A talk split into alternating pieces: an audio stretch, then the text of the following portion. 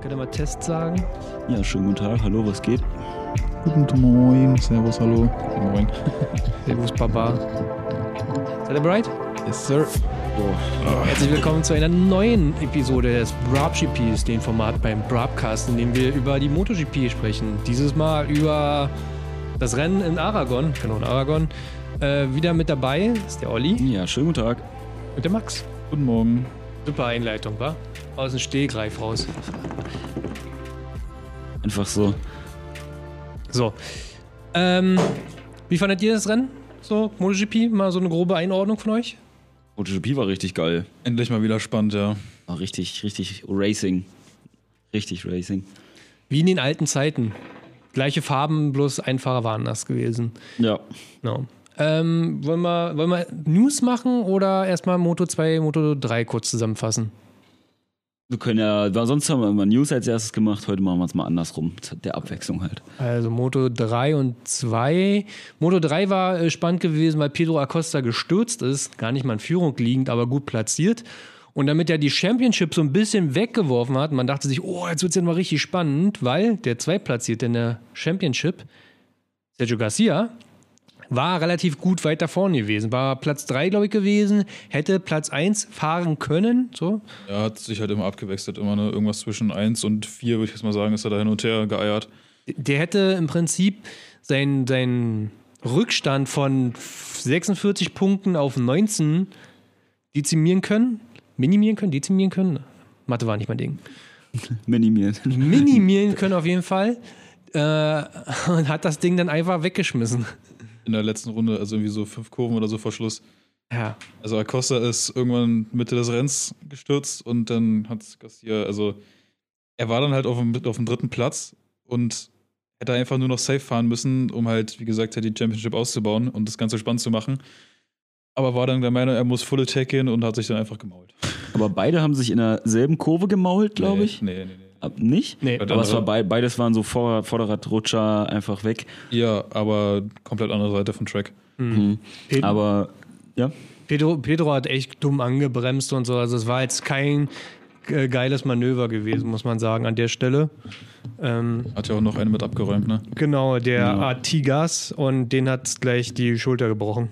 Ah, der hat sich was getan. Ach so. Ja, Wenn ja. er noch so weggelaufen ist, als wäre nichts gewesen oder zumindest nichts Ernsthaftes. Ja. Schade. Das ist natürlich bitter, so abgeräumt zu werden einfach und dann sich was zu tun, aber Pedro tut sich nichts, der, der Ja. eigentlich schuld ist, aber ist ja meistens so, ne? Ist immer assi, ja. Wobei Pedro ja auch einfach nur geschlittert ist und der andere, der wurde ja richtig ausgehebelt, so richtig geflogen. Ja, richtig die Karre unter den Arsch weggeschossen. Ja. Der, der Pedro ist halt Vorderrad weg, einfach zur Seite weggefallen und hat mit seinem Vorderrad quasi das Hinterrad von Artigas mitgenommen. Und dadurch hatte Artigas halt einen Highsider und ist halt geflogen wie ein Weltmeister. Vor allem gab es noch diese TV-Aufnahme, wie so ein äh, Acosta schon in der Box sitzt, so mit äh, Aki Ayo Quatsch, also sein Teamchef quasi, so was gelaufen ist und so, und sieht dann wohl, wie Garcias das Ding wegschmeißt und so. Und man hat, man hat ein gutes Lachen gesehen auf seinen Lippen. So. ja. Also, Also es war, glaube ich, schon klar, dass er sich nichts Ernsthaftes getan hat, so. Also er hat ihn jetzt nicht ausgelacht oder so. ja, Aber er hat sich schon gefreut, dass die Weltmeisterschaft jetzt nicht komplett im Arsch ist. ja. so ein verschmitztes Lächeln so. Ja. Moto 2 war halt das typische Bild, äh, KTMs ganz weit vorne, Sam Los gestürzt. Aber Team-Weltmeisterschaft hat damit Aki Ayo gewonnen schon. Und das fünf Rennen vor Minde. Saisonende. Ja. Schon eine Leistung. Muss Also er erst mal machen. das ist erstmal richtig krass, ja. Hatte auch jetzt dieses Wochenende, also jetzt am Rennwochenende, auch irgendwo eine Statistik gelesen, von wegen, dass das Aki-Ayo-Team, was ja in der Moto 3, wo halt auch Pedro Acosta mitfährt, ähm, also in der Moto 3 und Moto 2 dieses Team jedes Wochenende mindestens einen Sieg hatte. Mhm. ja. Also jedes Wochenende hat dieses Team mit irgendeinem Fahrer gewonnen. Das ist krank. Das wir mal reinziehen. Also ver natürlich verteilt auf zwei Klassen, Moto Ja, 2 klar. und 3. Aber, sie hatten immer trotzdem, irgendwo einen Win. Ja. Also, ja. Vor allen Dingen, was ich mal hervorheben wollte, war der, es gibt ja auch unter der Moto 2 und 3 gibt es ja noch Nachwuchsklassen oder auch kleinere Weltmeisterschaften oder kleinere Meisterschaften, muss man so sagen. Keine Weltmeisterschaften. Es gibt auch die europäische äh, Moto 2 Weltmeisterschaft. Warum sag ich mal Weltmeisterschaft? Die europäische, Die europäische Weltmeisterschaft. Weltmeisterschaft. Merkst du was? Die europäische WM. Ja. Die europäische Meisterschaft für Moto 2. Da ist der Meister dieses Jahr schon gekürt worden. Das ist nämlich der Fermin Allegü. Allegü, also Spanier. Hat auch alle Rennen gewonnen, bis auf eins. Ähm, ist 17, 16, 16 Jahre ist er alt und ist seitdem er jetzt im Prinzip den Titel in der Tasche hat, geht er als Wildcard immer an den Start. Das zweite Rennen jetzt. Gut, Aragon liegt ihnen, aber der ist von, ich glaube, Platz 18 vorgefahren im Rennen auf Platz 7. Das ist richtig krass. Als- In einer Klasse, die er sonst nie fährt. Ja, er, Naja. fährt, er fährt Moto 2 auch so. Also er ist schon Moto Das- 2 die Saison gefahren. Aber sind das auch so Bikes wie in der Moto 2? Das ist in- komplett in Moto 2, Europawelt? bloß halt europäische Fahrer nur. Okay, ich dachte, das, Das sind ist dann halt- so irgendwie ganz normale 600er Straßenbikes auf Nee, Racing das oder so. Sind, das auch sind wirklich, richtig. das sind wirklich Moto 2 Mopeds. Okay. So wie sie halt auch da gefahren werden. Bloß, dass halt hier auch äh, Leute aus der ganzen Welt mitfahren. Und Gut, aber wenn's äh, Rennen selber- auch außerhalb von Europa stattfinden. Ja. Und wenn es dasselbe Bike ist, wieso hat er nicht gewonnen? Loser. Also, ah, äh, dieses Jahr ist es noch bei denen so, dass die noch die Moto 2 Karren fahren aus 2018, also die CBR 600 Motoren, die 600 Kubik Motoren. Und dann fährt er ja auch nicht äh, Kalex, also er hat ja nicht das übelst krasse Chassis, sondern er fährt ja auch mit den äh, Boscoscuro Chassis. Und ich glaube, er ist Kalex gefahren in seiner Klasse. Also egal wie du drehst und wendest, der Typ ist schon richtig krass. Und ich glaube, den, der wird auch die nächsten Jahre auch äh, ein Name sein, den wir öfters nochmal erwähnen werden. Also Denke auch. Ja. sieht auch aus wie so ein typischer TikTok äh, Sunny Boy. so, gerade sehe. Ähm, noch ein bisschen weiter runter. Ja. Da steht ja Kalex, Kalex, Kalex, Kalex. Bosco Scuro und MV Augusta, haben die auch ein eigenes Chassis? ja, was aber eigentlich eine ziemliche 1 zu 1 Kopie ist von Kalex. Ich wollte gerade sagen, weil die MV Augustas, die ich halt gesehen habe, die hatte ich jetzt unter Kalex abgestempelt. Mhm. Also NTS ist auch nochmal was anderes, oder wie? Ja. Also, das sind alle vier Chassis, die es dann halt so gibt in der Klasse Kalex, Bosco Scuro, ähm, NTS und MV Augusta. Jetzt kommt hier nochmal irgendwo, ah nee, nimm's zurück. Also Bosco Scuro war ja früher Speed Up und das eine Team heißt ja bis heute noch Speed Up. Mit Horror Navarro. Judy, er gibt News. News. Und, und, und diesmal, Max, kannst du sagen, was du willst. Ich, wir haben es ja schon oft gecallt, aber Überraschung, Franco Morbidelli fährt ab nächsten Jahr im Werksteam bei Yamaha. Offiziell eigenartig. bestätigt. Ja, aber verwunderlich. Das- Damit hätte ich ja nicht gerechnet jetzt. Max hatte immer gesagt, wenn wir das gesagt haben, dann- aber das ist noch nicht offiziell. Und wir so, ja, aber wir wissen es alle. Er fährt sogar dieses Jahr auch schon. Stimmt, Er ja. fährt ab, ab dem nächsten Rennen, ne? Ab Misano. Ja, ab morgen. Ab, Ab morgen fährt er für ja, Yamaha Factory Racing neben Fabio. Also nicht für euch ab morgen, wenn ihr das hört, aber da, wo wir gerade den Pod Podcast aufnehmen. Für euch a- ab vor zwei Wochen. so wie wir hier diesen Podcast veröffentlichen. ähm, ja, krass. Also gehört auch so. Also macht ja auch nur Sinn, wenn anders. Er hört kein anderer gerade aufs Bike, finde ich. Auch nicht schlecht. Du fährst bei, beim äh, Nicht-Werksteam bei Petronas, brichst jetzt irgendwie halbe Knie, bist ausgefallen ewig. Und wenn du wiederkommst, Bist du du, sitzt du auf einmal auf dem Factory-Bike, ohne dass du irgendwie Du was hast einen gezeigt Arbeitsvertrag hast. für die nächsten zwei Jahre in der Tasche. Ja, auch nicht schlecht. Aber gut, er hat ja genug gezeigt bei Petronas, was er kann. Also Ja. das macht schon Sinn. Und dann wieder Teamkollege mit Fabio, altbekannter Geselle. Stimmt auch, ja. Die kennen sich schon. Sind ja beide bei Petronas gefahren vorher. So, Jungs, dann ist ja jetzt die Frage natürlich: Franco fährt ab diesem Wochenende ja schon nicht mehr bei Petronas, sondern beim Werksteam. Wer fährt denn jetzt für Petronas? Hm, das ist jetzt die Frage. Wer, wer wurde denn letztens gesehen bei der Petronas Garage und bei wem äh, wurden da ein paar komische Bilder gemacht? Jack Dixon. Ah, stimmt. Nee, Tatsache, äh, ist es Andrea, ihr, Andrea Iannone. Andrea Janone. Alles nicht. klar, Digga. Das wäre auch krass. Das wäre auch krass. Andrea Dovizioso, äh, former ähm, Ducati-Werksfahrer gewesen bis letztes Jahr. Hat letztes Jahr nicht aufgehört, sondern immer gesagt, er macht eine Pause, weil sie sehr eigen fand. Weil Ja. Also kann man In- auch in schwer dem- festlegen, ne? ohne einen Vertrag zu haben, zu sagen, ich mache nur Pause. Zumal halt auch in dem Alter, was er hat, ne? Ja. Also, der ist ja auch schon über 30, also was ist der, 32, 33? 34. Ja, 34 und da dann nochmal zu sagen, ich mache eine Pause und komme dann nochmal wieder und dann mithalten mit den anderen, ist ja dann immer so, hm, also mal gucken, was daraus wird, ne? Also ich glaube, dass er, dass es für ihn jetzt nur eine Pause von ein Jahr war, ist eine Menge Glück geschuldet, wie sich das Fahrerkarussell entwickelt hat mit Vinales und dergleichen, weil ich glaube, unter anderen Umständen wäre kein Platz für ihn gewesen nächstes Jahr und ich bin immer noch der Meinung, dass es, ich weiß nicht, was sie davon so erwarten. Das ist so, ich, wie gesagt, ich will ja keine alten äh, Legenden hier irgendwie bashen oder so. Aber ich will immer tendenziell jemand Jüngeres sehen. Ich will jemanden sehen, der 21 ist auf so einem Bike, statt 35. Ich will jemanden sehen, der noch alles offen hat, der noch hungrig ist, statt jemanden, der schon alles erreicht hat. So. Hm. Wie lange ja, hat, schwierig. wie lange, ja. sorry, wie lange hat Dovi jetzt den Vertrag? Ist das nur Nächstes- kommendes Jahr oder? Hm, Scrollen wir nochmal runter. Nur es kommt das Ende Ende 22. Also ein Jahresvertrag. Bis mindestens Ende 22. Ja, ist halt schwierig. Also auf der einen Seite sagt man natürlich, man muss auch an die Zukunft denken, man muss sich die jungen Talente reinholen, um äh, ja eben die nächsten Jahre auch gut damit dabei zu sein und jemanden zu entwickeln.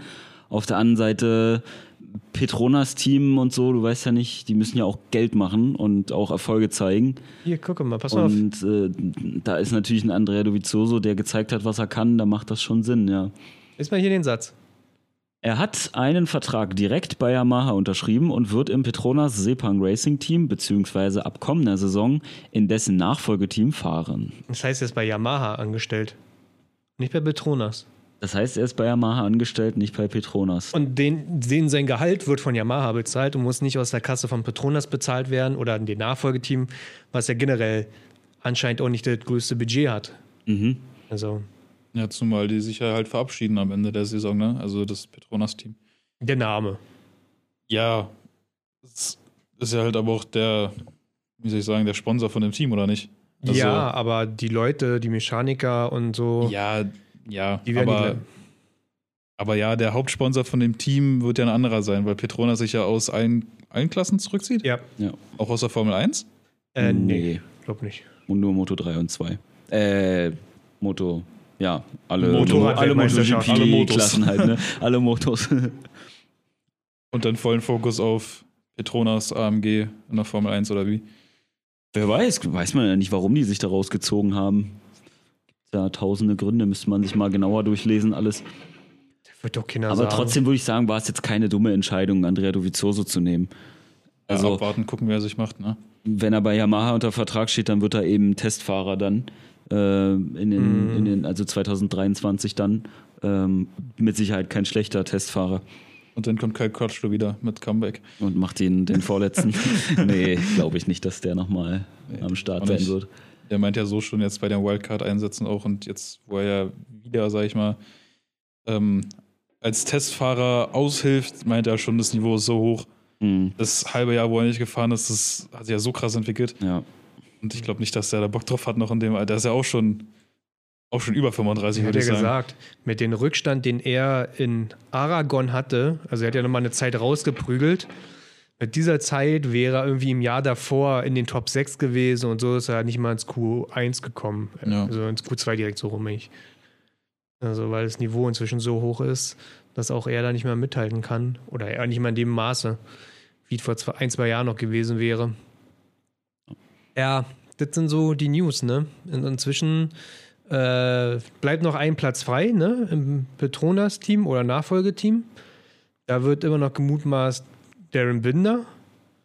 Und eigentlich denke ich mir Ika. Bitte? Also Bitte, I- bitte. Ika ist ja bis auf P6 vorgefahren im Rennen, das kann ich ein bisschen spoilern. Also der hat ein gutes Rennen wieder in Aragon gezeigt. Also, Auf jeden Fall. Ich hatte vorhin in einer Story von, von dem Petronas-Team, äh, hatten die so einen so einen Teaser gemacht, wo irgendeiner so mit Füße hoch auf, auf seinem, auf seinem äh, Schreibtisch sitzt, einmal so nach links rüber schwenkt, seinen, seinen Bildschirm zeigt, mit ein paar Fahrern so aufgelistet Mhm. und dann so nach rechts dann irgendwie so ein, wie, wie, wie so ein, keine Ahnung, wie so ein Bild, so eine A3-Größe, einfach, einfach so ein, so ein viereckiges Blatt, was halt aber weiß war. Ja. Dann haben die hingeschrieben, coming soon. So von wegen, Hm. Coming soon wird geleakt, äh, wer den Vertrag bekommt oder so. Hat man da irgendwie Umrisse gesehen oder so, wer das sein könnte? Nee. Ja, doch. Da waren zu sehen Quadraro, Vinales. Nee, ich meine, Äh. der Fahrer, der jetzt noch offen ist. Irgendwie so ein, so ein schwarzer Umriss, wo so man jetzt Silhouette erkennt, wie bei, ja. wie bei Smash Bros. In der Ja. Who's that Pokémon? on, it's Megatron. It's Luvera. Fuck! Nee, die hatten halt einfach einen Bildschirm auf, halt auch irgendwie von der, von der MotoGP-Seite. Und da war halt Quadraro zu sehen, Vinales, wie gesagt, und noch irgendwer, Petrucci, glaube ich, noch. Hm, Aber ich glaube nicht, dass einer von den drei jetzt auf einmal äh, bei Petronas fährt. nee. Ja, mal sehen. Vor allen Dingen, irgendwie hat er dann mal die Statistik gepostet, es gab irgendwie nur so eine Handvoll Fahrer, die so jung waren und ein P6-Ergebnis einfahren konnten im MotoGP. Und es waren halt einfach so, so alle so Casey Stoner, Marc Marquez, Lorenzo, Valentino Rossi, Petrona, äh, Petro, Petrosa, ne? Petronas. Schon wieder den. und, und Brad Binder und Ika. So, das heißt, für den sein Alter ist der immer noch übelst krass. Ja. So, das Aber da wurde jetzt ja auch schon gemutmaßt, dass er wahrscheinlich zu HRC, also Honda, in die World Superbike halt wahrscheinlich vielleicht geht. Also Hoffnung ist halt immer noch auf dem GP-Sitz, aber es sieht halt eher nach HRC in der WSBK aus. ja. Aber der ist auch wieder so jung, dass man sagen könnte, es wäre nicht unwahrscheinlich, wenn er dann nach der WSBK doch nochmal zur MotoGP zurückkommt. Also ist es immer schwieriger, als wenn man schon in der MotoGP ist, aber nicht unmöglich. Also Ja, der WSBK geschaut und dann hieß es ja auch, noch steht der nächste Fahrer ja nicht fest, äh, weil Avaro Bautista geht da, ohne jetzt in die Details einzugehen, aber es hieß, es braucht halt einfach einen, einen kleinen Fahrer wie ein Bautista oder wie ein Heslem. Wir gucken jetzt gerade auf die Bilder, die sind beide wirklich sehr klein. Also die sind so um die 1,65 gefühlt und dafür ist das Bike gemacht. Na, hier seht ihr es. Und Ika ist 1,80 oder so. ja. Der ist nicht klein. So, mm, ja, hm. Naja, es bleibt spannend. Ein Platz ist noch offen, ne, damit. Offiziell. Und nach wie vor, äh, was mit Rossis Team ist, ne? Da war doch auch irgendwie Trouble mit dem Sponsor gewesen, mit Aramco. Ja, Mhm. ja, ja. Dann ja. stehen da auch immer noch keine Fahrer für fest. Die wollten auch so ein absurdes Gehalt zahlen oder Sponsorgehälter bezahlen, ne? Das waren ja irgendwie so 20 Millionen oder so, die im Raum standen. Mhm.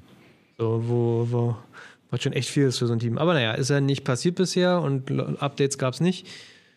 Ähm, ja, kann man hier aufs Rennen eingehen, wa? Können wir machen. Oder hab ich noch irgendwas vergessen an News? Nee, ne? Wenn nicht, reichen wir es noch nach. Heute ein bisschen querbeet. Und her schnibbeln. Ja, oder einfach zwischendurch rein. Zwischendurch, Rainer. Genau, vielleicht fällt mir noch was ein. Warte, so, jetzt, jetzt gucke ich noch mal kurz rein. Ich habe noch gar nicht die Liste komplettiert von unseren Randomatic-App hier. Ist irgendwer mitgefahren, der die anderen Rennen nicht bisher mitgefahren ist, so? Wildcard-mäßig? Nein. So, würde ich sagen, fange ich wieder an. Klick hier alle Namen mal. Die Blase verkühlt. Wahrscheinlich, weil du mal ohne Nierengurt fährst. Nee, ich fahre immer mit. Oh. Mittlerweile. Also dieser Mittlerweile. Saison. Ja, dieser Nachdem ich gemerkt habe, ich muss alle fünf Minuten pissen. Nee, ich hatte, Uns brennt beim Pinkeln. hatte mir Anfang der Saison halt eingeholt. Den habe ich jetzt auch immer an. Aber Nierengurt ist schon so eine echt wichtige Sache, ne? Also Eigentlich schon. habe Ich ich hab's auch auch immer- gemerkt. Ich habe auch eigentlich die ersten Jahre halt drauf geschissen, ne? Aber wie gesagt, jetzt dieses Jahr habe ich mir eingeholt. Ja. Ich merkte auch keinen Unterschied beim Fahren. Also das ist, mir ist ja irgendwie nicht wärmer durch an den Nieren oder so. Ja, aber, Aber- man merkt es halt danach. Also ich bin eine Zeit lang, also in meinem Protektorenweste habe ich ja immer einen Nierengurt mit dran, aber bin ja auch früher mit Textiljacke einfach gefahren und die hören ja dann meistens ziemlich weit oben auf, weil die eigentlich dafür gedacht sind, an die Hose anzuknüpfen. Wenn du dann aber eine Jeans trägst, dann hast du halt einfach so zwischen Gürtellinie und Bauchnabel so eine kleine Lücke, wo der Nierengurt normalerweise wäre. Und wenn ich das dann nicht gemacht habe, dann habe ich auch immer ein bisschen Schmerzen und das war soll nicht das so ja nice. auch, wenn man es in seinen jungen Jahren nicht merkt, soll man es ja spätestens in seinen, in seinen älteren Jahren merken, dass man so. Motorradfahrer war ohne Nierengurt. Ja. Also, äh, ich habe noch nie einen Nierengurt getragen und bin ja jetzt auch nicht mehr der Jüngste. Hm. Mal sehen, wann er an die Dialyse muss. ja. Tragen die GP-Leute Nierengurt? Mit der Lederkombi ist Ja. das ja schon quasi dasselbe. Ich habe auch eine Lederkombi an beim Fahren. Ja, genau. Ja, deswegen, also ich glaube, das ist schon relativ safe. Du hast ja diese ganzen äh, Luftdurchlässe hast du ja nicht in dem Bereich. Die hast du ja weiter oben, die Lufteinlässe, sodass eigentlich eine Lederkombi an sich schon ziemlich Mein- gut ist wahrscheinlich. Meine Kombi ist von oben bis unten präferiert, also mit diesen ganz kleinen, feinen Löchern. Okay. Von oben bis unten. Aber Das ist das bei hat- denen das auch hat- so. Auch in dem Bereich? Überall. Mhm. Der ganze Körper ist präferiert. Einfach so Maschinen, die juckt das nicht.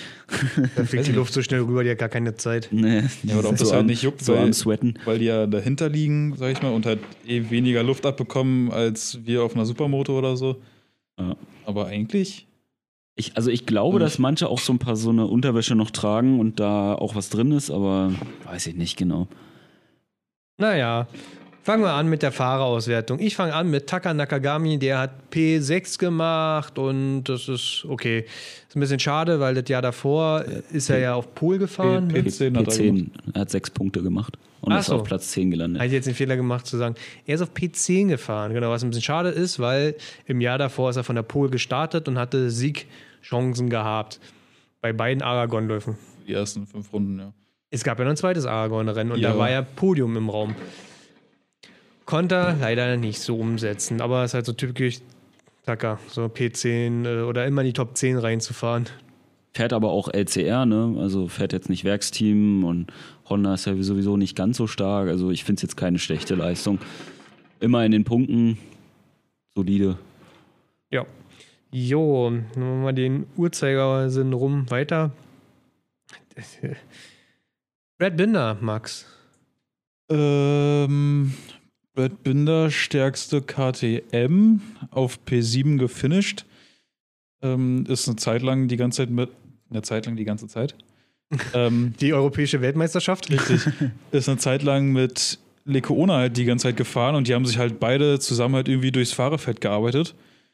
Ähm, bis Lecoona dann irgendwie ein paar Runden vor Schluss halt Ein Fehler gemacht, irgendwie einen. Fehler gemacht hat, was wir halt nicht gesehen haben, aber wir haben halt bloß gesehen, dass er auf einmal vier Plätze verloren hat. Aber Binder ist da halt geblieben und ja, wie gesagt, P7 und ja, relativ solide. Beste KTM halt, wie gesagt. Würdest du sagen, wenn er mal von Platz, ich weiß jetzt nicht, wo er gestartet ist, aber wenn er mal aus den Top 10 mal starten würde, wo er da hinlandet? Hat er, ne? Also, Ja, Sonntagsfahrer eigentlich. ne? das ist quasi so der Mia aus dem letzten Jahr. Ohne ein Podium zu machen. Kann ja nächstes Jahr so werden, aber Aber KTM war auch generell nicht so gut in, in Aragon, ne? ja. Die haben auch gesagt, dass sie haben nicht so das Setup gefunden. So, ja, ich, jetzt wäre ich eine interessante Person für dich, Olli. Maverick Vinales. Komm, holen wir uns mal kurz ab, was mit Maverick Vinales. Mm, Gottes Willen, Alter. Also es war, es war für Maverick Vinales war es jetzt sein erstes Rennen für sein neues Team, für das Aprilia äh, Racing Team Gresini.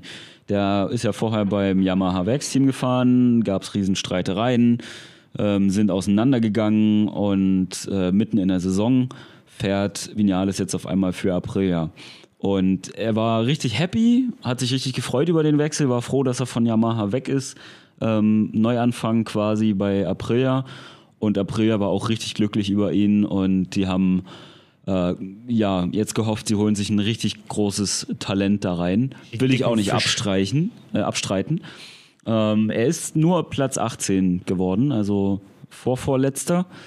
Ähm, aber es ist halt auch nach wie vor ein anderes Bike für ihn. Also er fährt gut mit, er ist jetzt nicht hoffnungslos weit hinten, aber es war auch erst halt das erste Rennen. Ne? Also da kann man jetzt auch nicht direkt erwarten, dass er in den Top 10 landet. Ähm, Wäre ein krasses Ereignis, aber einen Platz 18, ja, es kann nur noch besser werden, denke ich. Also Das Ding für ihn ist, weil es ist nicht nur ein anderes Bike, sondern es ist ein komplett anderes Motorenkonzept. Bisher ist er bei Suzuki und Yamaha gefahren, was beides rein Vierzylinder sind. Und die Aprilia ist ein V4. Das heißt, dass sie einen längeren Radstand hat, sagt man, weil, weil der Motor einfach länger ist quasi.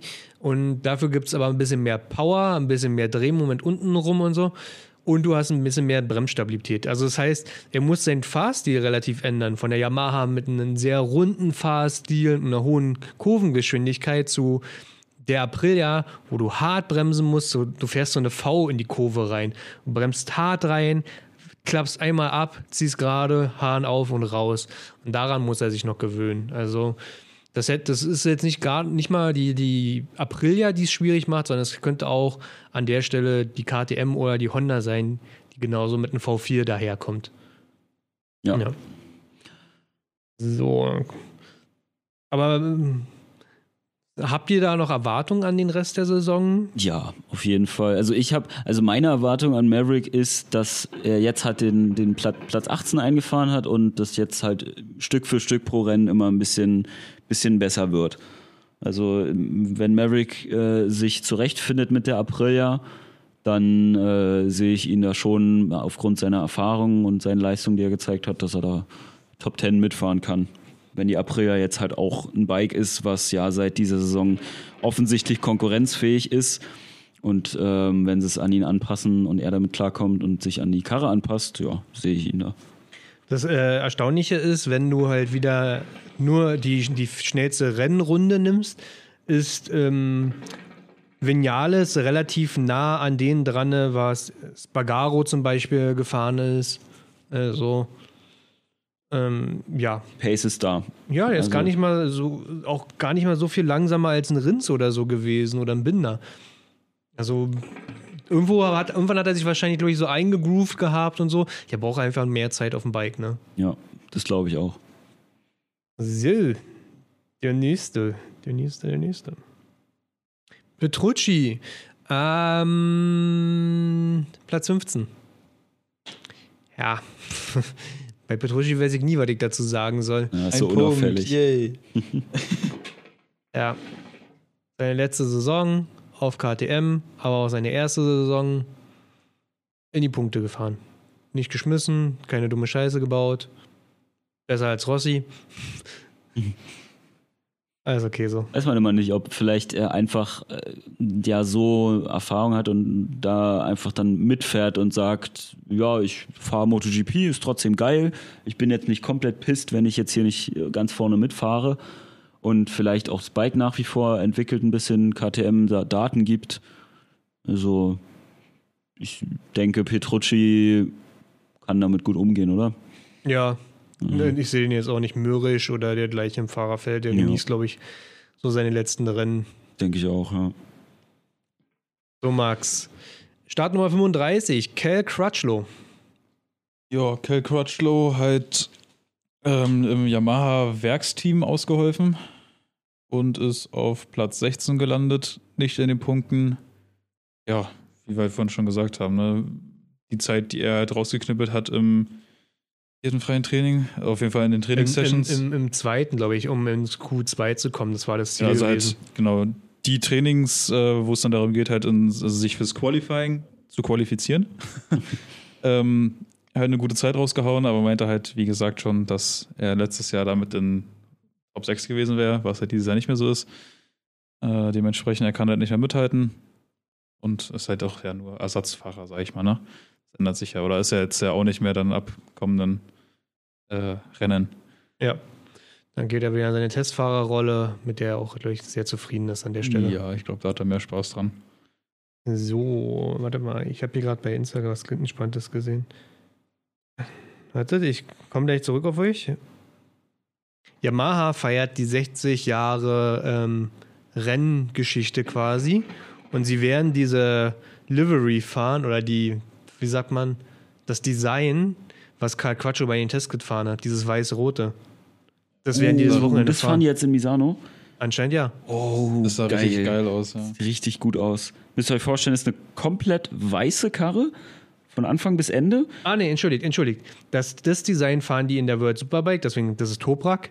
In der EWC, aber ich weiß nicht, wer da fährt, weil das EWC, es gibt kein MotoG, äh, es gibt kein Yamaha-Werksteam.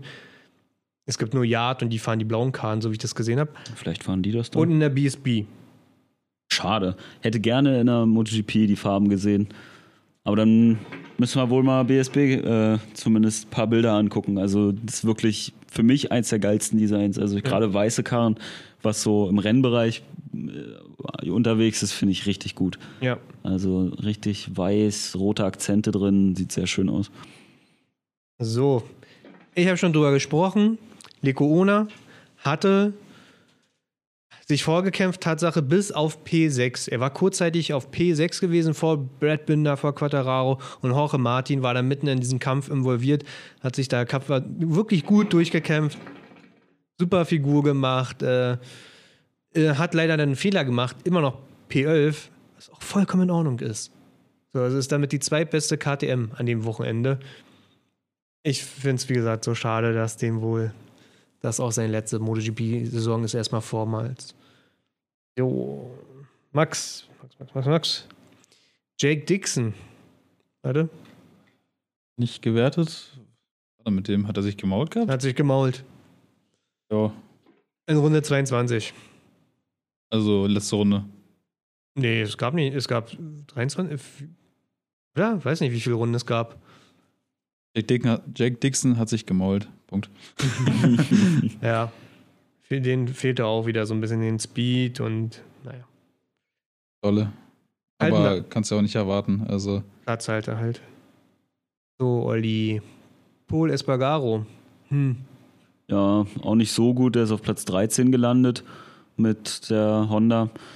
Ähm, ja, Marc Marquez, kommen wir später noch dazu, der kommt wieder klar mit seiner Honda. Ähm, dagegen ist Paul auf jeden Fall nicht so gut äh, gestartet. Ist er von Platz 8, also ist sogar noch zurückgefallen auf Platz 13 dann. Und ähm, Tja, weiß auch nicht. Ähm, immer wieder fraglich, ob es das richtige Bike für ihn ist, ob es der richtige Wechsel war, von KTM zu Honda zu gehen. Silverstone schien ja so ein Moment zu sein, wo es dann vorwärts wieder ging. Ja, aber es sind ja auch immer nur Momente, ne? Ja. Da, das bringt's halt nicht, muss halt konstant gut sein. Und irgendwie hat er diese Konstanz nicht drin. Leider, leider. Paul Espargaro ja schon lange dabei und viel Erfahrung. Frag mich Wer manchmal, weiß. Ich frage mich manchmal, ob äh, HRC oder die Honda quasi eigentlich überhaupt noch attraktiv ist für die Fahrer. Mhm. Also, also die Fahrer wissen, was sie auf einer Yamaha bekommen, sie wissen, was sie auf einer Ducati bekommen. Sie wissen, was sie bei Suzuki und KTM bekommen. Gerade bei KTM weißt du, ey, da ist ganz viel Entwicklung gemacht. Und in die richtige Richtung. Du siehst aber genauso, dass bei HRC Honda auch ganz viel Entwicklung gemacht wird, aber irgendwie fruchtet da gar nichts davon. So, mhm. ne? also Hörst du mal nur, dass Marc Marquez sich 27 Teile bestellt äh, für die Honda und das dritte, testet und testet. dritte Chassis in vier Rennen. Ja, muss man sich mal überlegen. Ja. Ah, das ist krass. Also äh, da fragt man sich natürlich auch schon wieder, wenn man das hört, dass bei Marc Marquez so viel geändert wird und der auch schnell ist damit, ob sie das Bike nach wie vor einfach nur für Marc Marquez entwickeln. Mhm. Also Tucker ist, nach der Hälfte Saison, Tucker ist nach der Hälfte der Saison aufs alte Chassis wieder wechselt. Der hat ja, der kriegt ja auch das aktuellste Material und hat Mitte der Saison gesagt, ey, ich fahre wieder das 2020-Bike. Mhm. Ja, das ist heftig. Also irgendwann ist Honda jetzt ja auch bald dann so weit, dass sie diese, diesen Vorteil kriegen, ne? Als, nee, äh, nee. Also Marc, Marc hat ja ein Rennen gewonnen und jetzt na, okay. wieder gut gescored. Aber ja. ist halt wieder nur gut für Marc und nicht für, für Honda und die anderen Fahrer. Ja. Ja, läuft nicht so bei Honda. Mahlzeit. So, ich habe Aleix Espargaro. Der hat sein erstes Podium geholt im letzten Rennen. Der hat gesagt, der will mehr, mehr, mehr. Aragon lag den auch immer. Der also immer gute Ergebnisse eingefahren, beziehungsweise sehr schnell gewesen. Und das war auch eigentlich das ganze Wochenende und hat es mit einem P4 beendet. Würde man das Rennen von letzten Mal ausschließen, also Silverstone, wäre das sein bestes Ergebnis bis dato in der MotoGP auf der Aprilia. Aber er ist ein bisschen unzufrieden gewesen. Er wollte mehr, also er wollte schon wieder ein Podium fahren. Ähm, ja, aber konnte dann auch irgendwann an irgendeiner Stelle nicht bei Joamir dranbleiben. So. Es war bis zur Hälfte des Rennens war es wirklich möglich. Und Joamir hatte dann einfach eine schnellere Pace. Aber äh, immer noch, sau gut. Sau gut. Hier, so, so heftig wie das Level gerade in der MotoGP ist, da ist ein Platz 4 richtig gut. Ja, und auch relativ konstant. Ne? Also, solange eine Bike nicht streikt oder so, ist er ja, wie gesagt, irgendwo zwischen P8 und P4. Mhm. Ich meine, es ist immer noch das zweitbeste Ergebnis für Aprilia jetzt äh, in der MotoGP-Ära. Ja. Also, das ist schon ein gutes Ergebnis. Da, klar ist er angefixt jetzt, der äh, war auf dem Podium das erste Mal, der will jetzt natürlich immer aufs Podium, aber das Level ist einfach so hoch, es gibt so viele Fahrer, die so gut sind. Und da ist ein P4 richtig gut für Aprilia. Ich guck mal nach. Äh, letztes Jahr, wo wir was Misano für Alej gebracht hat, weil das ist ja das nächste Rennen, Misano. Ähm, ja, Platz 13 Platz ist er 13. geworden. Ah, okay. Ist natürlich immer so ein Heim-Grand Prix auch für Aprilia, ne? Das ist immer Mhm. sehr viel. Ich weiß, es ist lustig, ne? Weil Aragon ist ja so der Heim-Grand Prix fürs halbe Starterfeld, weil so viele Spanier drin sind. Aber drumherum ist so gar nichts speziell.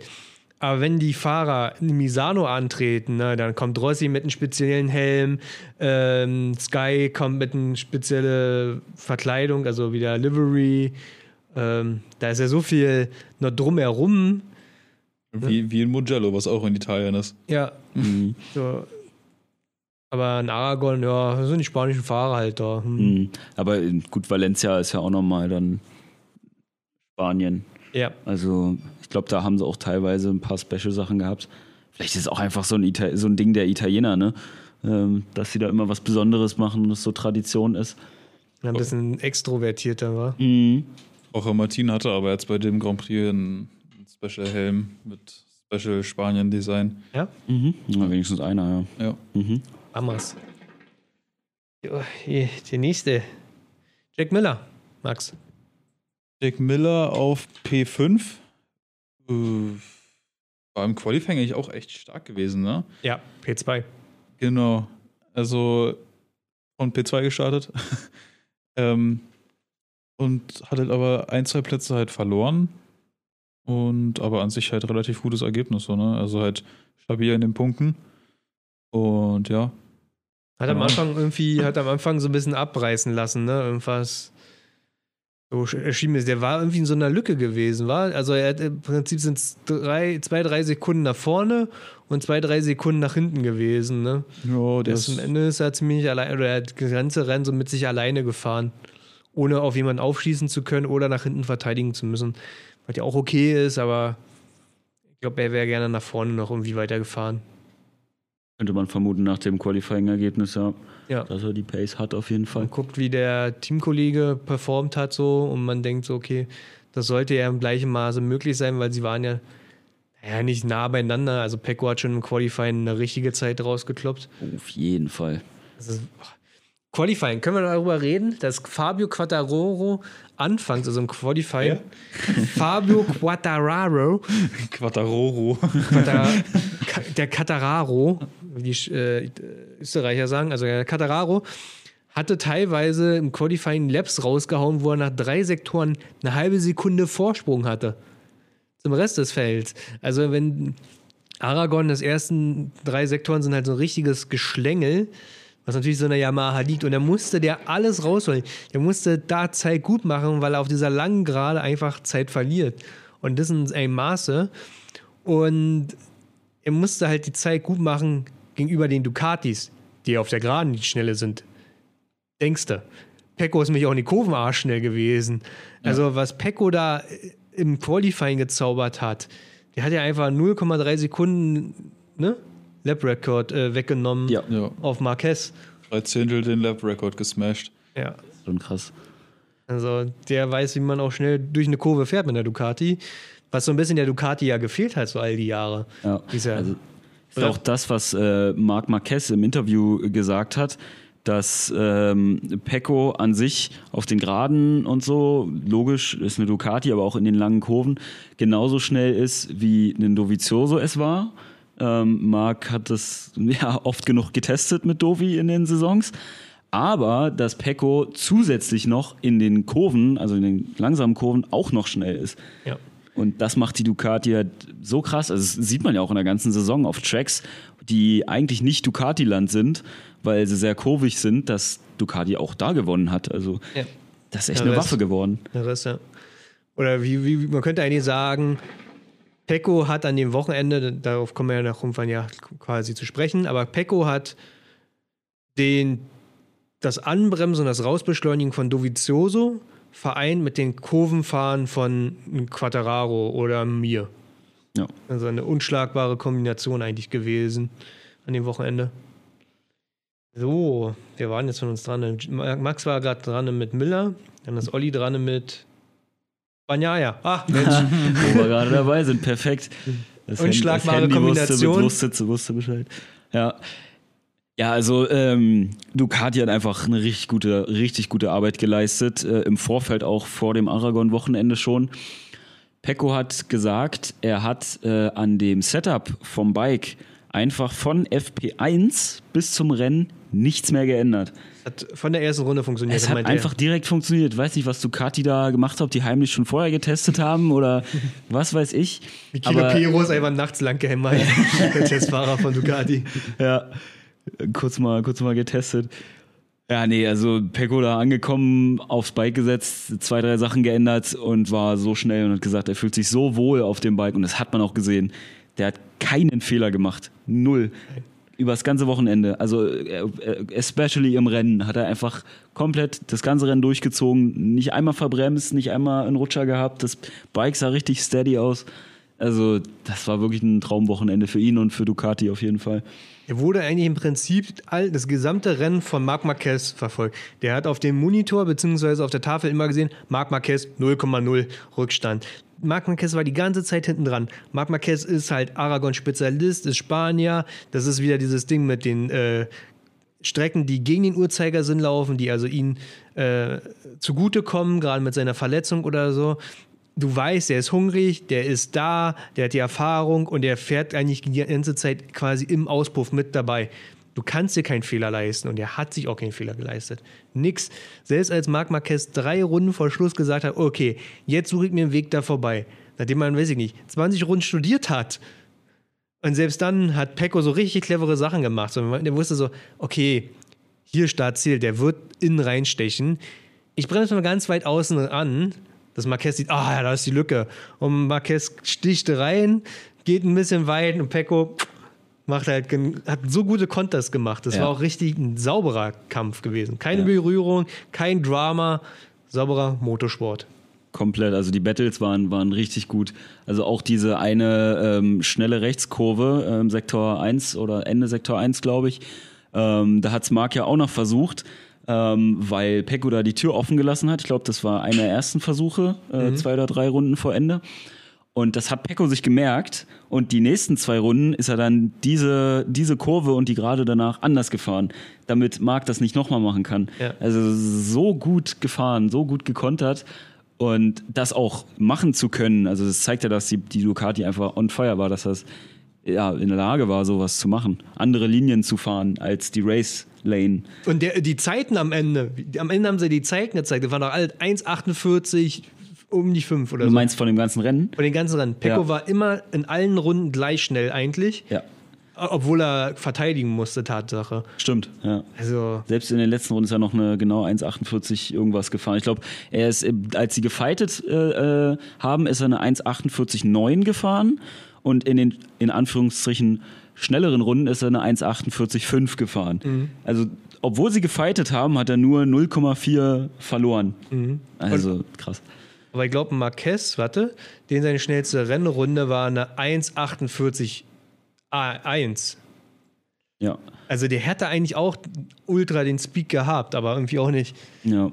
Also, wenn Pecco das so, wenn Pecco das so macht in mehr Rennen, also er ist ja jetzt Platz 2 in der Weltmeisterschaft, zu Recht. Also wenn er das, wie gesagt, der lernt ja immer noch. Der kann für nächstes Jahr ein richtiger Anwärter für den Titel werden. Also, ich würde, wenn Fabio weiter so durchzieht, dann Pecco und Fabio nächste Saison, die werden fighten. Ja. Um die Weltmeisterschaft, ganz klar. Und für Pecco war es der erste MotoGP-Sieg Ja. überhaupt, Ja.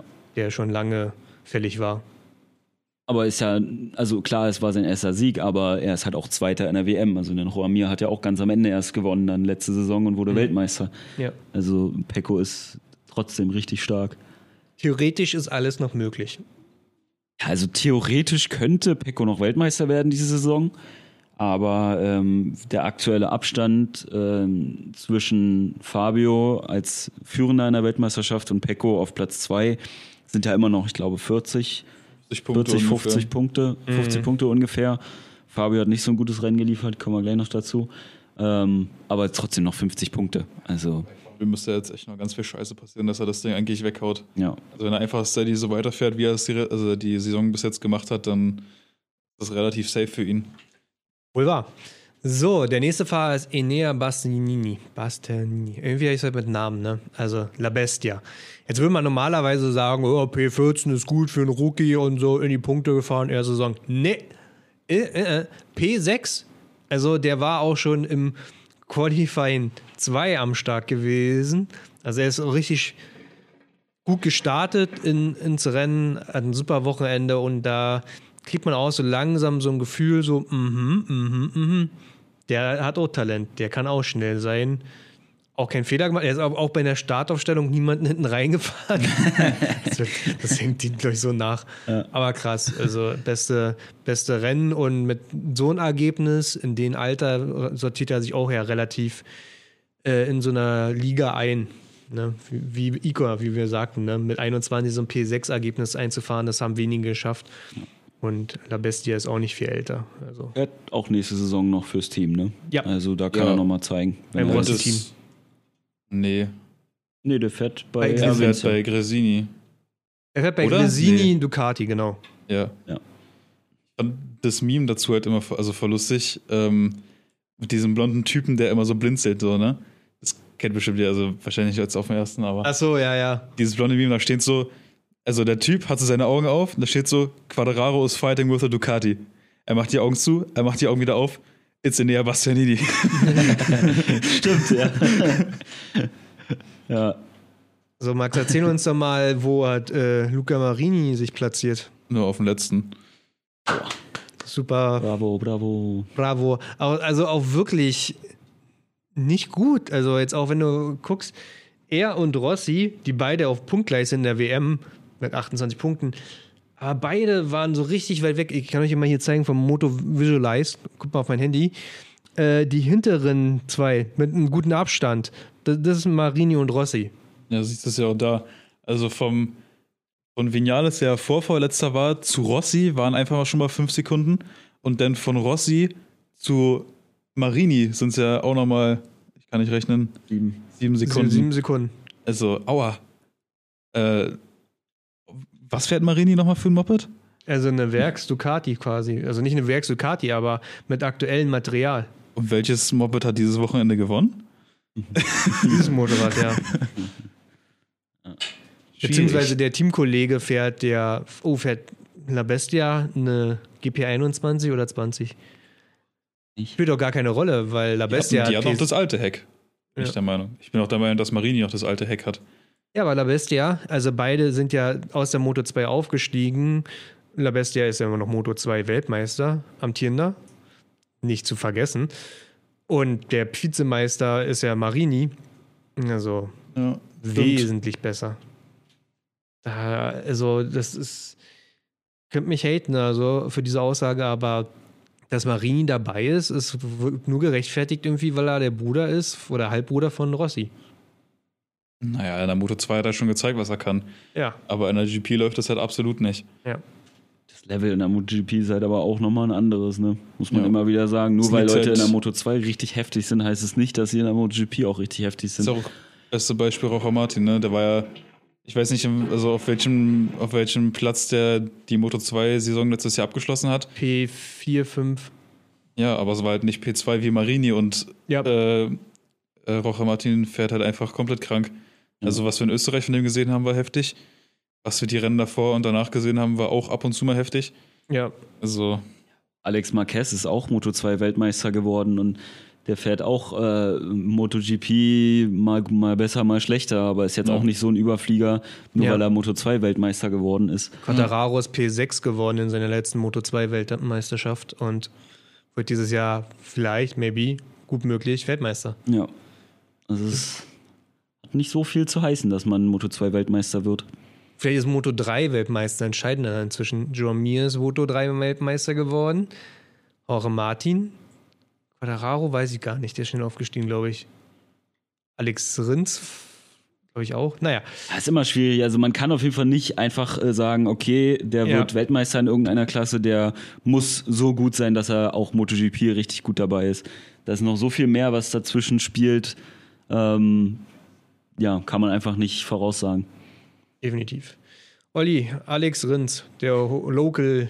Local Hero Alex Rins, äh, der Suzuki, Platz vier- äh, 12 eingefahren. Von Platz. Vorletzter, vorvorletzter irgendwie, ne? Von Platz Und 20. Platz 20 gestartet. Also ja, ist halt wieder die Sache. Qualifying ist einfach nicht sein Ding. Äh, ja, so äh, schlecht. ist echt, weiß ich auch nicht. Also der könnte meiner Meinung nach viel besser sein, wenn er Qualifying hinkriegen würde. Ähm, aber das ja, läuft einfach nicht so super bei ihm. Deswegen ja, ist er halt ein Sonntagsfahrer ähm, und kann im Rennen nochmal echt gute, gute Sachen zeigen, fährt gut vor und reicht aber halt nicht, wenn du von so weit hinten startest. Der hat nicht das eine Rennen letztes Jahr sogar gewonnen. Ja. Mhm. Und das andere Podium. Ja. Danke. Also, die, der Fanclub war auch da und naja, schade. So, nächster Fahrer wäre Valentino Rossi auf P19. Eine haben wir ja auch alle schon irgendwie umschrieben. Nicht letzter. Woo. Nicht letzter. Ja.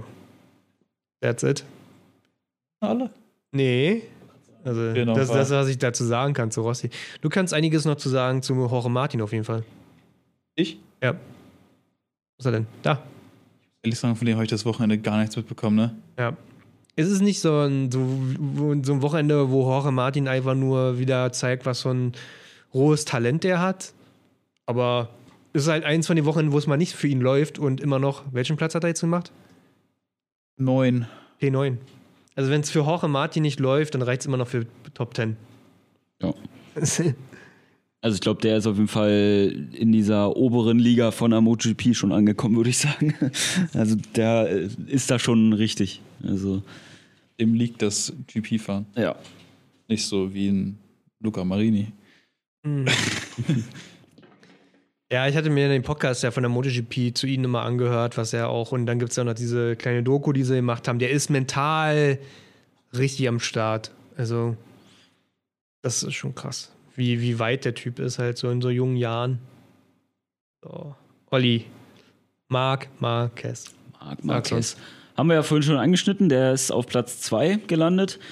Ähm, der ist relativ früh zusammen mit Pecco mehr oder weniger abgehauen vom Feld. Also die beiden da vorne ähm, ja, haben sich dann nach den ersten Runden abgezeichnet, dass sie schneller sind als der Rest und sind dann zu zweites Rennen da vorne gefahren und Marc Marquez, typisch für ihn, hat sich halt einfach Pecco angeguckt. Äh, das halbe Rennen ist hinter ihm hergefahren, konnte dranbleiben, obwohl Pecco da eine 1,48 nach der anderen rausgekloppt hat. Ähm, ja, und dann, wie schon vorhin gesagt, drei Runden vor Schluss hat er es dann gesagt, so, jetzt versuche ich alles oder nichts und versucht da irgendwie noch um den, um den Sieg zu kämpfen. Und ja, war wie schon erwähnt, ein richtig sauberes Battle alles. Marc Marquez auf jeden Fall, ähm, ich will nicht sagen wieder auf Höchstform, weil es ist halt ein Track, der ihm sehr liegt. Und da hat er auf jeden Fall Vorteile, weil es ist ein äh, Linksrum-Track, genauso wie Sachsenring. Deswegen würde ich nicht sagen, dass jetzt Platz zwei und der Kampf um den Sieg jetzt heißt, dass er in Zukunft wieder der Alte ist und hier nur noch gewinnt. Ähm, aber es zeigt auf jeden Fall, dass er zumindest ungefähr auf seiner Form wieder ist. Wird Marc Marquez jemals zu seiner alten Form zurückkehren? Glaube ich nicht. Ist anderthalb Jahre her inzwischen. Ja. Also, gerade was wir auch vorhin schon gesagt haben, dass ein Kyle Crutchlow sagt, dass die, ja, seine Zeiten, die er dann gefahren ist, jetzt einfach nichts mehr, nichts mehr bringen. Äh, so ist ein Marc Marquez ja jetzt auch schon so lange dabei, dass er, glaube ich, sich nicht noch weiter steigern kann. Nee. Also gerade mit immer dem Hintergedanken, mit der Schulter, die ihn da immer noch anscheinend hindert, glaube ich nicht, dass er zu seiner alten Form zurückkommt. Äh, Die hatten ja letztens nochmal gesagt, bis auf Sachsenring ist er jedes Rennen unter Schmerzmittel gefahren. Mhm. Äh, Ich glaube, da, da bleibt irgendwo so eine Blockade im Arm. Sie haben es ja auch gezeigt bei Servus TV in einem Training, dass ja, sie haben die Rennen übereinander gelegt, 2019 zu 2021, Marc Marquez. Und er hat eine ganz andere Körperhaltung in äh, diesen Linkskurven oder in den Ja, Nee, doch, in den Linkskurven ist schon richtig. Mhm. Genau, wo der rechte Arm so viel höher steht irgendwie und er den rechten Arm nicht mehr, mehr auf den Tank mehr ablegt. Ja. Was man ja macht, weil man dann eine weitere Kontaktfläche hat mit dem Körper zum Motorrad, den Arm so ein bisschen ablegt und mehr Feedback bekommt. ja, also er hält den Arm so richtig in einem rechten Winkel und den Ellenbogen nach oben. So fast schon Supermoto-Style, so ein ja, bisschen. so ne? steif, ja. So. Also so nach oben ein bisschen und so aggressiv und nicht am Tank. Und ja, das scheint ihn echt zu behindern. Logisch. Ja. Mal schauen. Also selbst wenn es jetzt so bleiben würde und er, ich glaube, der schießt sich eher ein auf seinen Körper, den er jetzt zur Verfügung hat. Und ich glaube, dass dadurch wird es nochmal besser. Nicht der Körper wird besser, sondern einfach, wie er sich daran gewöhnt und wie er das äh, adaptiert. Ja. Und ich glaube, wenn der das adaptiert, ist der immer noch äh, eine safe Nummer für P, äh, für Top 5 Ergebnisse. Ja. Er hat auch einen super Start gemacht, ne? Der ist ja direkt vorgepaced. Schon ja. in der ersten Kurve war, glaube ich, auf drei oder zwei. Das war, war schon richtig gut. Heftig bei ihm auf jeden Fall. Ja. Und halt auch die Trainings waren halt auch krass. Ne? Also das erste Training war, glaube ich, auf P1 auch, ne? Mhm. Und generell bei den Trainings eigentlich relativ weit vorne mit dabei gewesen. Also an sich halt overall ein echt gutes Wochenende gewesen. Ja, aber fürs Rennen jetzt hat es gereicht, weil es ein Linksrum-Track ist. Ja. Aber für einen Rechtsrum-Track hat er einfach nicht genug äh, Kraft oder muss so viel Kraft aufbrauchen, weil er falsch sitzt, dass es dann nicht reicht, um das ganze Rennen zu pushen. Mhm. Also im Training und in Qualifying musst du ja nur kurz für ein, zwei, drei Runden mal alles geben. Dafür reicht die Kraft. Ähm, aber fürs ganze Rennen, äh, da sagt er ja auch jedes Wochenende wieder, äh, die Pace ist da. Wir schauen, wie, wie weit ich das am Sonntag halten kann. Also das hat er immer gesagt bisher, mhm. dass er immer sagt, so er ist am Start, aber er weiß nicht, ob er es durchhält. Und, Und jetzt Misano ist er dann auch wieder rechts rum, ne? Mhm. Was ihm halt nicht liegt. Ja. Ja, wen etwas auch gar nicht mehr so liegt, ist Miguel Oliveira. Um den ist es ruhig geworden. Ne? Da gab es ja dann im Prinzip vor Spielberg, ich weiß jetzt nicht, welche Rennen das waren, aber hatte er eins davon gewonnen? Ja, er hatte auch einen Rennen gewonnen, ne? oder? Er war auf jeden Fall wieder so richtig am Start. Ne? Dann kam KTM, hat ein paar Teile wiedergebracht, einen neuen Sprit und dann waren die da und wir dachten, jetzt geht's los. Dann war Spielberg der eine Sturz schon gewesen mit dem Handgelenk und seitdem ist es ruhig geworden. Also auch auf Social Media ist der sehr ruhig geworden. Nur mit einem P14 hier das Rennen abgeschlossen. Äh, Gerade so in den letzten drei Rennen halt einfach nur die Nummer zwei hinter Brad Binder im Team selbst und teilweise auch andere KTM-Piloten schneller als er. Also schwierig. Man weiß nicht, was da los ist. Ja. Hattet ihr das Meme gesehen von, äh, ah, es gab diese F1-Memes, also es gab ja auch wieder ein F1-Rennen, wo Verstappen und Hamilton gecrashed sind und dann gibt es dieses Bild, wo quasi es sieht aus, als ob Hamilton in den Arsch von Verstappen so reingefahren ist. Und dann gab es so die verschiedensten Memes. Und das beste Meme war gewesen: äh, Miguel Oliveira, his stepsister. ah, ja, da haben auch welche runtergeschrieben, alles super lustig, aber das letzte ist ein bisschen grenzwertig. The last one. um, uh, so, so true, Alter. Ja. Also Bad MotoGP-Memes könnt ihr mal bei Instagram folgen, wenn er so die Insights. Ich fühle mich trotzdem mal offended, so wenn er so Mark roastet oder so, weißt du, so. Ja. Er roastet Mark ja gefühlt nur, Alter. Er roastet alle. Also der kennt da nichts, ob jetzt jemand eine Bombensaison macht, wenn er einen Fehler macht, wird er geroastet. Ja. Also der nimmt da alle auf die Schippe. So, Max, ähm, Alex Marquez, letztes Jahr waren das ja wirklich um den Sieg gekämpft. Aragon liegt ihm genauso. Wo ist er denn dieses Wochenende gelandet? Keine Ahnung. Ja, warte. Hä? Ah, warte. Der ist so gecrashed? Ah, er ist gecrashed stimmt. in der ersten Runde. Erste Runde. erste Runde ist er direkt weggeflogen. Wir haben es aber nicht gesehen, ne? Er hatte Kontakt mit einem anderen Fahrer, wohl Crutchlow, ja. weil er schon relativ weit hinten gestartet ist und gestürzt. Ja, das war das. Okay. Das war dann auch das, ja. Also kann man halt nicht zu viel sagen. Ich weiß nicht, wer schuld war. Ähm, ob Alex da nichts für kann, vielleicht. Hoffen wir einfach mal. Mhm. Ja, weiß man leider nicht genau. Ja, okay, dann bleibt ja gar nicht mehr so viel. Ich glaube, aus dem Kopf könnte ich schon sagen. Okay. Also Johann Sarko wäre auf jeden Fall noch ein. Nee, mach mal Johann Mir. Johann Mir, mach mal die Johanns. Du bist dran, Olli. Ich bin dran, oh, sorry. Ja, jo äh, Johann sage ich jetzt auch schon. Äh, Juan Mir. Äh, Johannes Mir. der deutsche Johannes Mirbach. Wir müssen das mal machen. Alle, alle Fahrer, alle deutsche Fahrer, Namen. Deutsche Namen Frank. Äh, Mark Markowski. Mark, Mark, das Markowski ist aber nicht deutsch. Das ist polnisch. Jack Müller. Ehrlich. Ja, ja. von mir, also ähm, der ist auf Platz 3 gelandet. Äh, ja, äh, komplett geil, also richtig gut. Äh, für Suzuki endlich mal wieder und ja, Platz 3. Äh, wie gesagt, für die Pace von den ersten beiden vorne hat es nicht gereicht, die sind da richtig abgehauen. Ähm, aber für einen soliden Platz 3, um den er noch gekämpft hat am Ende, ne? Ja. Ähm, also mit der, ich weiß nicht, von wo er mir gestartet ist. Äh, sieben, glaube ich. Platz 7, der ist ja noch vorgefahren, das genau, da kann ich mich dran erinnern.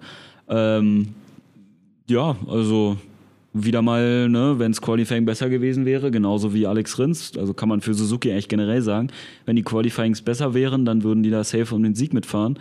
Aber sind sie nicht, deswegen holen sie immer im Rennen dann auf und fahren dann so weit vor, wie es geht. Und das war halt eben Platz 3. Ja. So, bleibt nur noch einer durch übrig. Das ist äh, Johann Sarko oder Johannes äh, Sargmund. Keine Ahnung.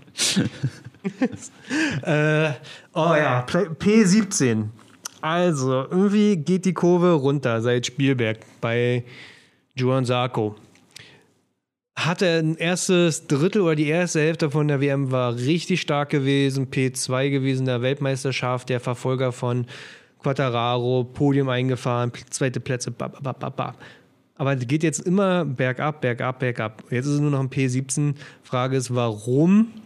Die Mutmaßung ist hier an der Stelle, dass er auch ein Armpump-Problem hat inzwischen.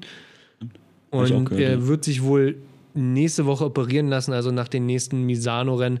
Also ist zu erwarten, dass Misano auch nach einer Woche gerade mal ja auch das nächste Rennen auch kein leichtes für ihn wird.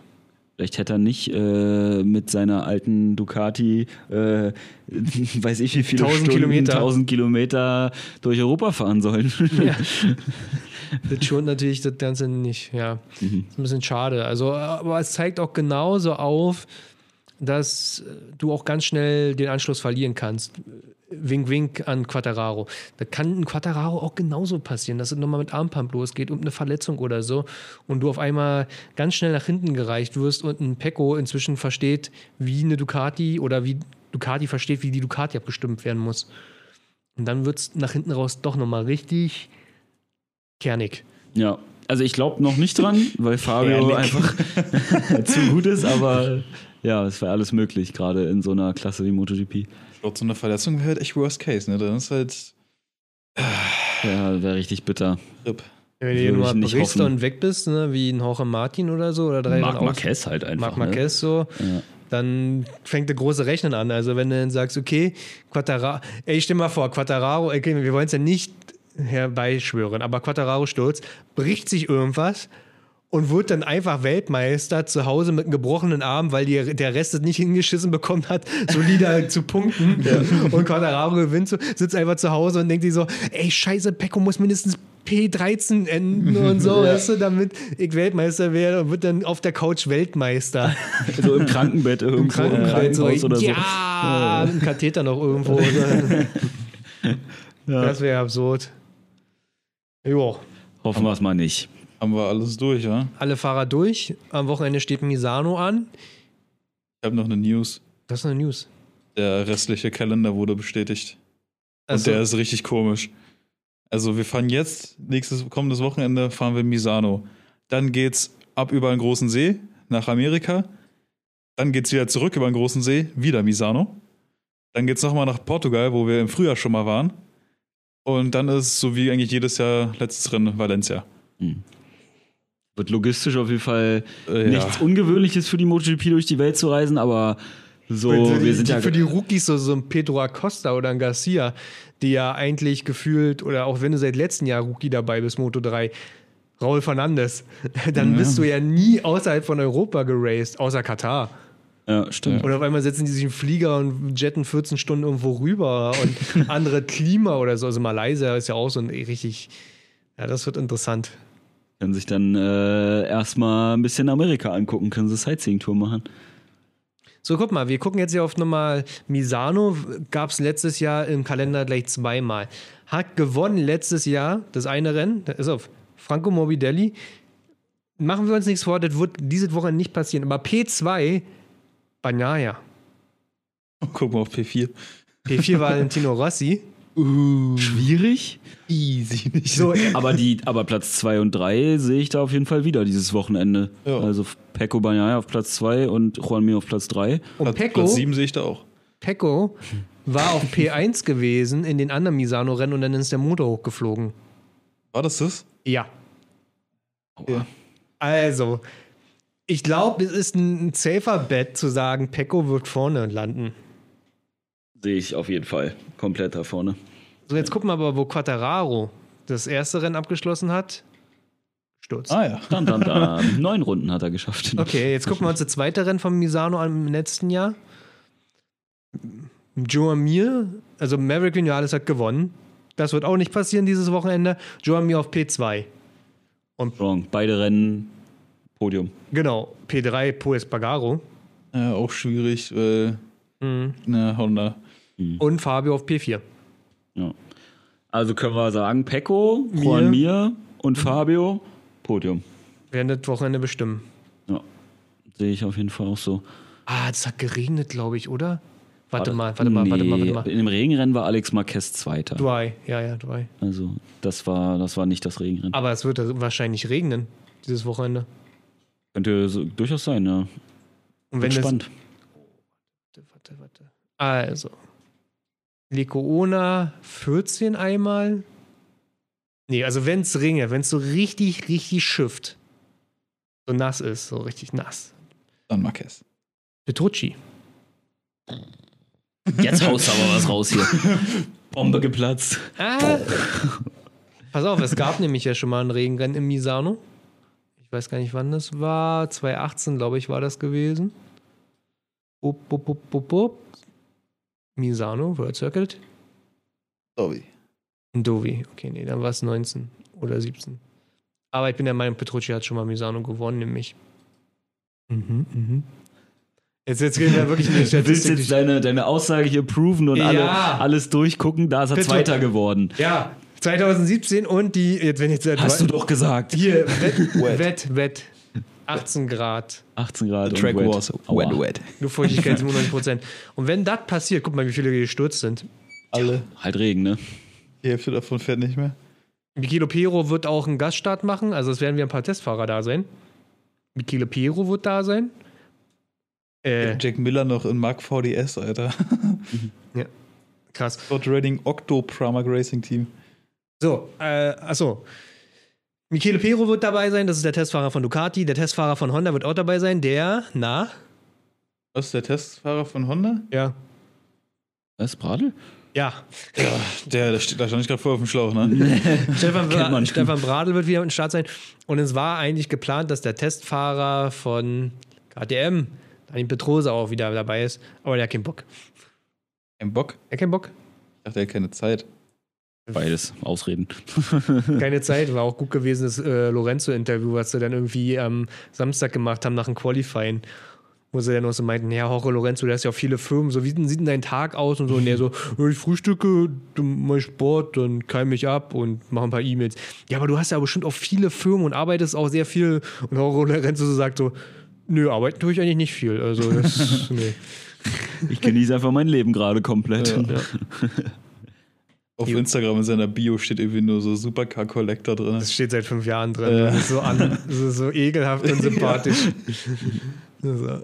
Nicht äh, Professional MotoGP Rider. Ich glaube, da wohnt sein. Wohnort drinnen. Im Steuer, äh, ich wohne im Steuerparadies und mein Hobby ist, Supercar, äh, Hypercars zu kaufen. Ja. So, hm, sympathisch.